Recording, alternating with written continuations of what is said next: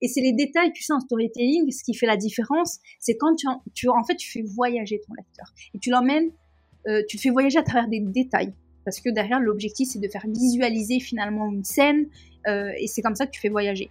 Euh, et en fait, bah, ces détails, tu peux les avoir que lors de ce, de ce rendez-vous. Bienvenue dans le podcast Copywriting Rockstars. Cet épisode est la deuxième partie de mon échange avec Khadija Benaïsi. Si t'as pas encore écouté la première partie, je t'invite vivement à aller la rattraper avant d'écouter celle-ci. Parce que Khadija nous dévoilait comment apporter une véritable plus-value à tes clients de manière à ce que tu deviennes indispensable à leurs yeux et qu'ils aient envie de bosser avec toi pendant des mois, voire des années. C'est l'épisode juste avant celui-ci. Et si tu l'as déjà écouté, alors c'est le moment pour nous de parler de cette deuxième partie. Aujourd'hui, on se focalise sur une technique précise du copywriting, le storytelling. Comment structurer une bonne histoire? Comment incarner au mieux la voix de son client? Et comment extraire un maximum d'informations de ton client pour ensuite écrire des textes beaucoup plus facilement et beaucoup plus rapidement? Khadija nous donne ses meilleurs conseils pour maîtriser le storytelling et pour multiplier l'impact des textes que tu rédiges. Elle nous partage par exemple la qualité numéro 1 que tu dois avoir pour écrire de bonnes histoires, mais aussi des questions gold que tu peux poser pendant l'onboarding de tes clients pour récupérer un maximum de matière avant de te lancer dans l'écriture. Et cerise sur le château. Ouais, cerise sur le château, ouais, qu'est-ce que tu vas faire? Khadija évoque une prestation dont on parle rarement, mais que tu peux totalement facturer en plus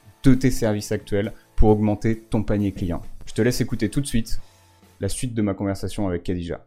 Alors, Khadija. Oui. J'ai un petit peu euh, exploré, exploré ton site. J'ai vu que tu étais même sur, euh, sur Google avec des petits, euh, des petites reviews, pas des hannetons, qui sont ultra stylés. Du coup, j'ai regardé un petit peu ces petits témoignages. Il y a quelque chose qui est revenu plusieurs fois. Ce qui est revenu plusieurs fois, c'est que tu as une capacité à très bien structurer l'histoire de tes clients.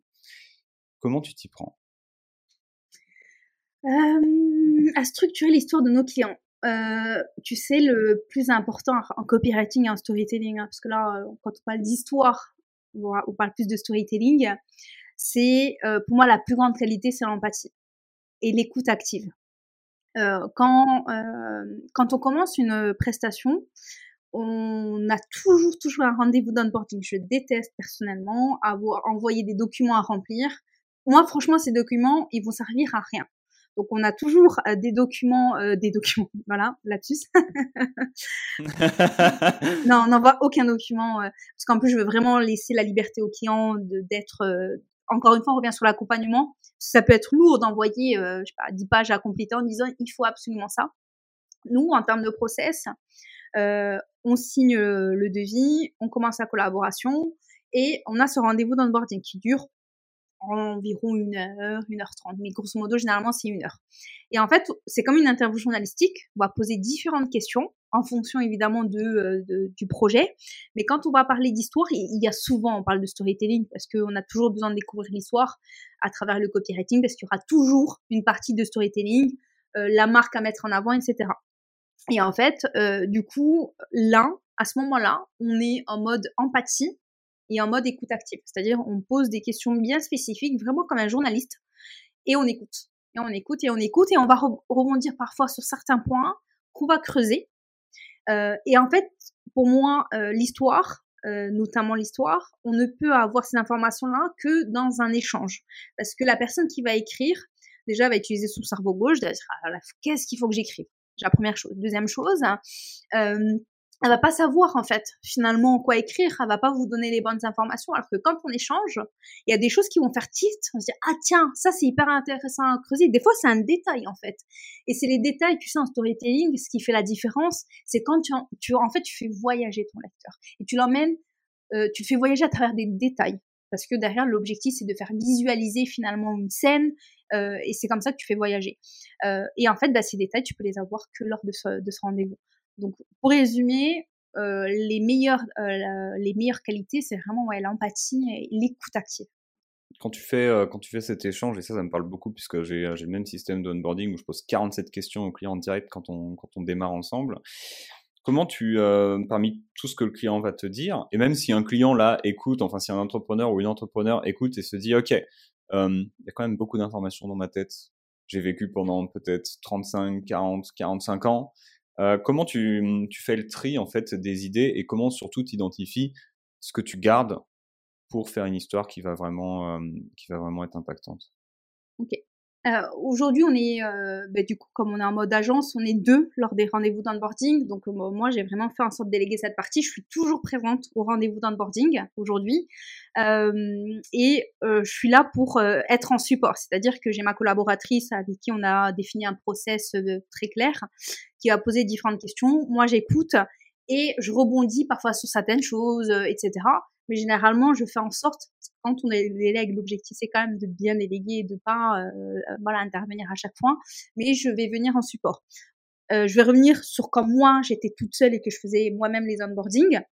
Ça vient souvent déjà lors du rendez-vous en fait. Euh, on arrive et moi-même j'arrivais déjà à déceler en fait ce qui est le plus important.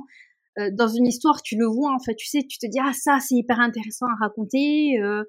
Ça va être finalement dans le détail, tu vois. Et euh, une histoire, bah, ça commence par euh, un endroit, il y a finalement, euh, bah, il y a eu des péripéties et tu arrives à, finalement à un résultat final. Et après, bah, tu te dis, c'est ce qui m'a permis finalement de me transformer. Alors ça, c'est soit dans rien quand tu vends une formation, etc., ou du coaching.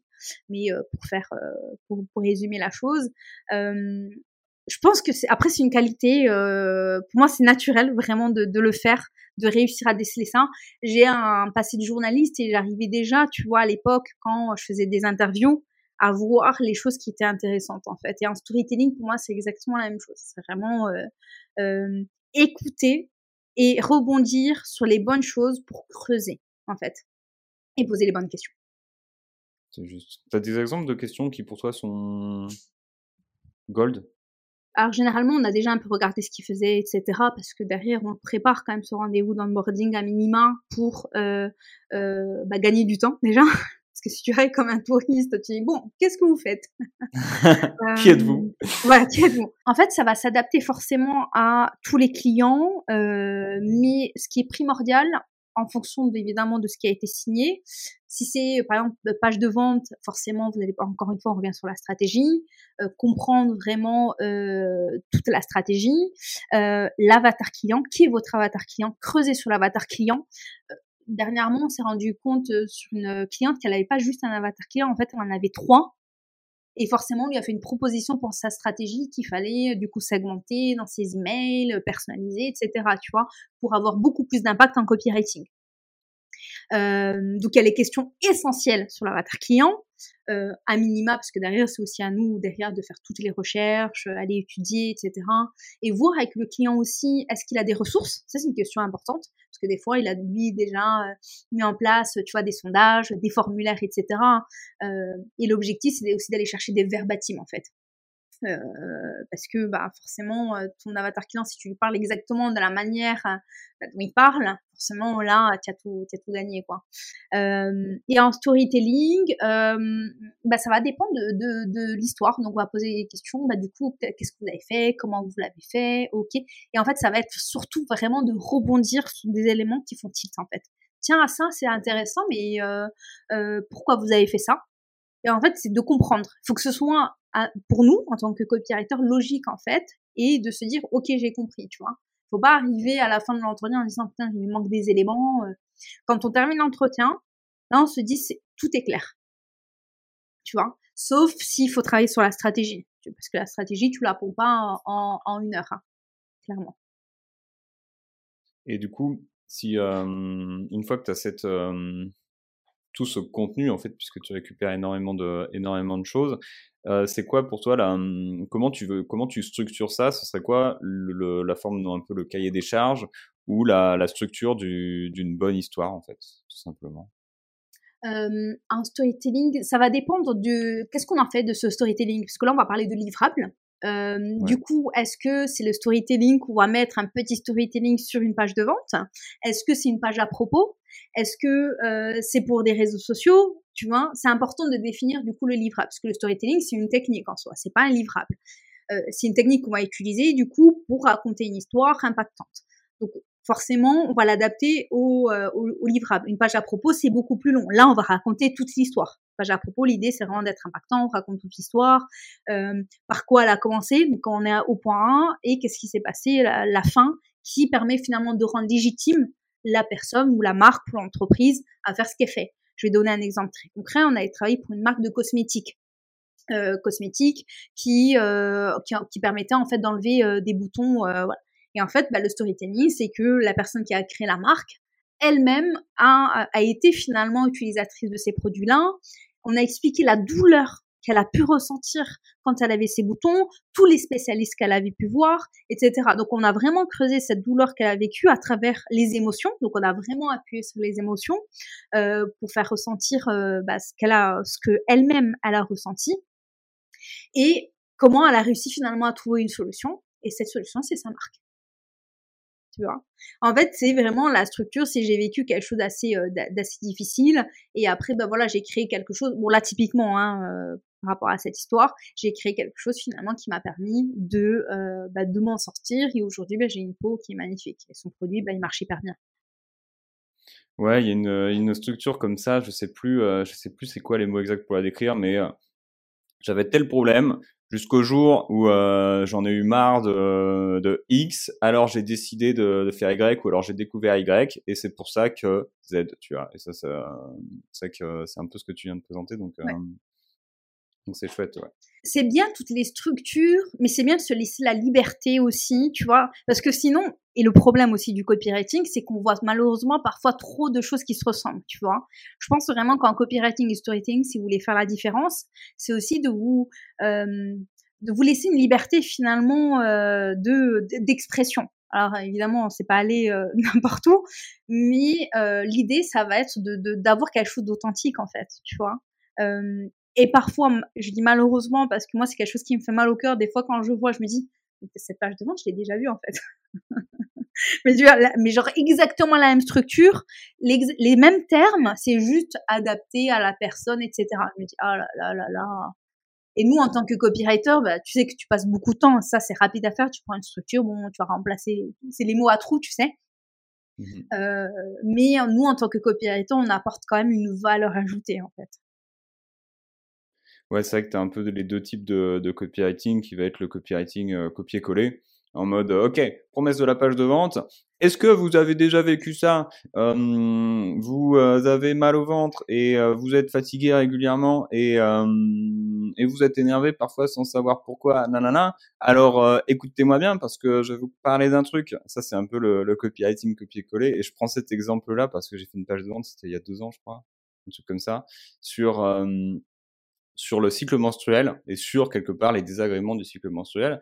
Et oui, je pouvais faire une page de vente euh, chiante, on va dire, en tout cas celle qu'on voit, celle qu'on voit partout, qui peuvent marcher sur des marchés. Attention, plus euh, moins un marché sophistiqué, plus ça peut marcher. Mais où techniquement la première phase de la page de vente, c'est est-ce que tu es déjà passé dans une machine à laver? Parce que moi oui. Et en fait, c'est quoi la réflexion que tu vas avoir? La réflexion que tu vas avoir, c'est comment je vais capter l'attention de mon prospect grâce soit à une image percutante, soit à une histoire, soit quelque chose où euh, ok, j'ai vu ça nulle part et euh, c'est très bizarre. Et tu vas faire une espèce de dissonance cognitive dans, dans la tête de ton prospect qui a déjà vu 10 000 pages de vente ou 10 000 fois les mêmes textes et qui là, il se dit putain, qu'est-ce qui, qu'est-ce qui se passe en fait? Donc, euh, donc je te rejoins à 2000%. Les structures, oui, mais euh, mais faut pas déconner non plus quoi. Clairement. ça me parle. Et du coup, là, tu, euh, toi, en fait, dans ta manière de travailler, tu récupères tout ce, tout ce, euh, toute cette euh, essence. Toute cette, cette, essence, exactement, c'est exactement ça le mot. Et il y a un truc sur lequel vous, vous êtes particulièrement réputé sur le marché, c'est la capacité, en fait, à prendre le ton et la voix du client. Et en même temps ça s'appelle caméléon démo tu vois. Ça s'appelle pas euh, Khadija qui fait ses textes à sa sauce. C'est quoi tes méthodes en fait toi pour incarner au mieux la voix de, de tes clients? L'empathie Vraiment. En fait, il y a la même chose, c'est vraiment l'empathie. Euh, on prend le temps de comprendre euh, le client, qui il est.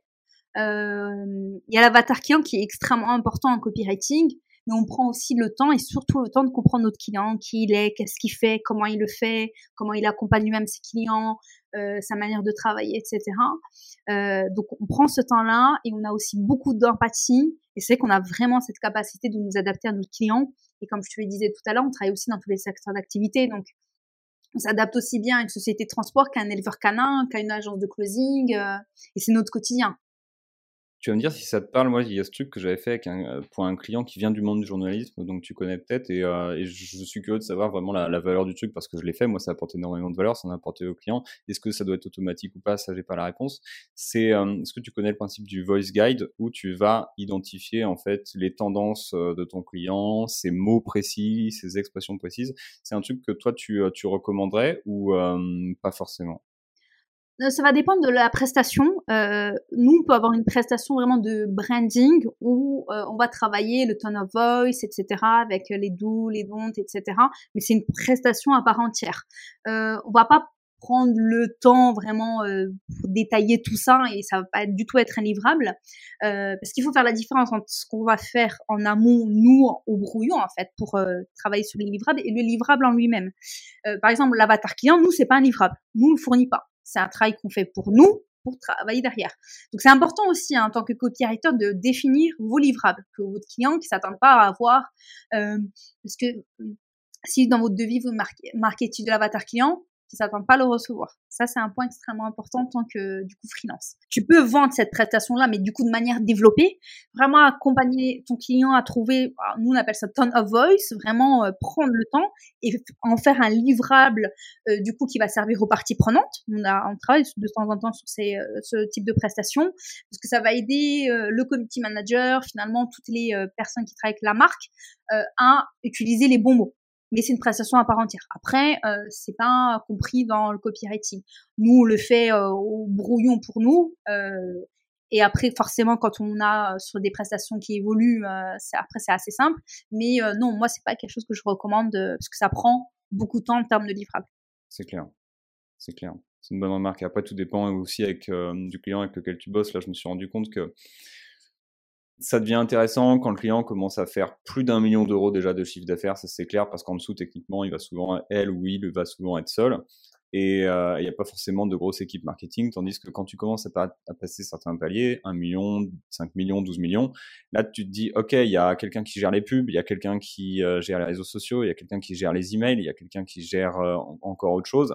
Tu as 5-6 personnes sur une équipe marketing, en fait, et là, ça devient pertinent et ça peut même être une prestation à, à fournir de, de ce voice guide pour dire ok les gars euh, c'est le bordel dans les communications maintenant voilà comment ça se passe quoi et ça euh, c'est une expertise qui peut être vendue par tes complètement moi je pars du principe et c'est ma vision des choses hein. un copywriter il peut intervenir dès lors qu'il y a des mots parce que l'objectif euh, notre objectif en tant que copywriter, c'est de, de, convertir, mais surtout de, quand je dis convertir, c'est pas forcément vendre en fait.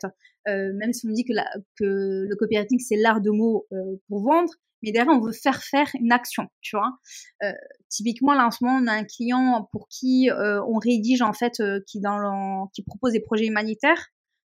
donc, c'est l'appel au don et l'appel au vote, tu vois. Mais c'est un call to, ça reste un call to action, au final. C'est un call to action, ouais, c'est juste.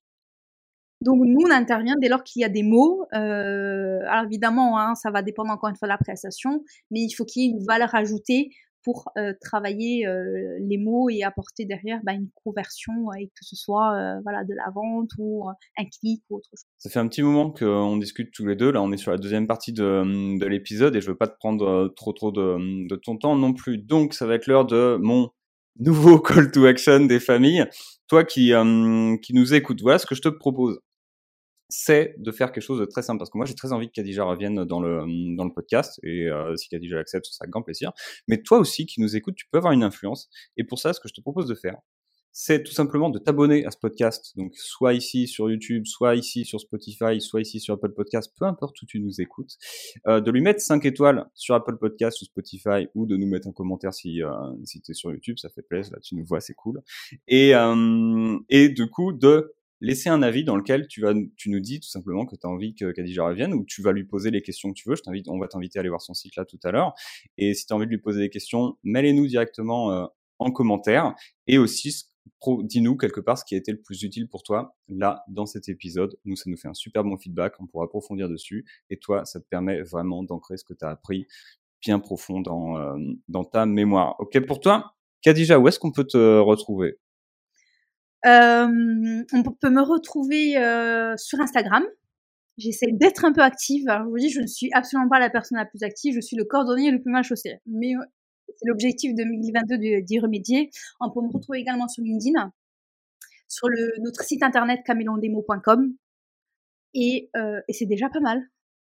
Yes. Et bah, on va avoir tous les liens en description euh, sous, euh, sous cet épisode ou lié à cet épisode. Et, j'invite bah, toutes les personnes à aller voir un petit peu, un petit peu ce que tu fais. Un blog aussi avec pas mal, euh, pas mal d'articles, pas de des hannetons, une newsletter qui tourne. Donc, donc feu. J'invite toutes les personnes qui nous écoutent à aller, à aller te suivre. Merci infiniment pour ton temps, pour tous tes partages.